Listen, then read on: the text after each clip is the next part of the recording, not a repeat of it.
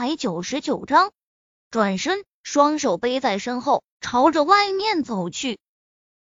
几个黑衣人同时转身，站在叶林身边。大有，你不走，他们就帮忙的意味。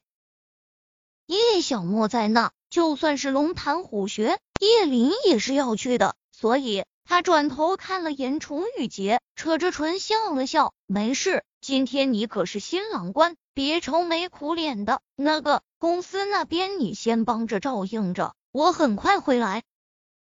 看着面前豪华的私人飞机，与飞机入口后又是两排的黑衣人时，纵使叶林接触了宁少臣、楚雨洁这样的大人物，这会儿还是被震撼到了。叶林担心叶小莫，总觉得时间过得很慢，所以也认为飞机飞了很久很久。最终，飞机降落在了一个类似古代宫殿的地方。走下飞机，便有一群穿着类似汉服的女人簇拥着一个雍容华贵的老太太，朝着他走过来。这场景让叶林在一瞬间有自己是不是穿越了的感觉，不免的手心沁出一层细汗。视线下移，就看到那老太太手上牵着一个孩子，不是叶小莫又是谁？妈妈，你来了！叶小莫跑得很快。扑倒在叶林怀里，叶林忙蹲下身，上下检查着叶小莫。小莫，你有没有什么事？你怎么一个人跑这来了？你为什么不和妈妈说一声？叶小莫被叶林噼里啪啦的呵斥了一通，抬头看着林老太爷爷：“你不是说和我妈说过了吗？”眉头深皱着，小嘴撅着。林老轻咳了声：“这不是给你接过来了吗？”孩子，你受苦了。沧桑却温柔的声音从头顶传来。叶林抬头，不同于那林老给人的严肃，这老太太一看就是慈祥和蔼的人。此刻双眼流着浑浊的泪水，那模样，哪怕皱纹满面，也不难看出她年轻时的美丽。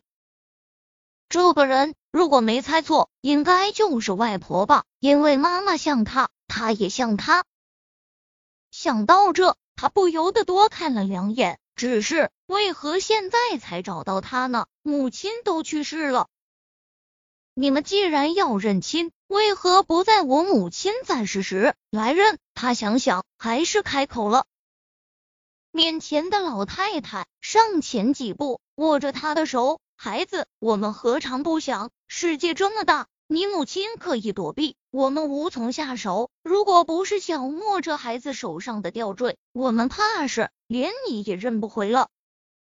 吊坠，妈妈，你看这个。叶小莫的手心里放着一个红线，线的另一端系着一个菱形的吊坠。那吊坠是银制的，外面是镂空的，中间有颗红色的小石头，那是母亲留下的。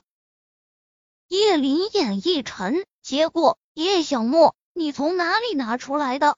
这东西是他收拾母亲遗物时发现的，被母亲放在一个精致的盒子里。虽然看起来也不像是什么值钱的东西，但曾经他见母亲生病时，经常对着这个盒子发呆，想着应该是什么对他珍贵的物品，所以没舍得扔。这么多年，无论走到哪儿，都随身带着。我我就是昨天无意中在你抽屉里看到的，今天我就带身上了。刚刚在楚爸爸家有个叔叔说要看一眼，结果后面这爷爷就过来了。那是你妈妈从出生就带在身上的。后来后来，那老太太哭得泣不成声。接下来的一个小时，叶林终于把事情弄明白了。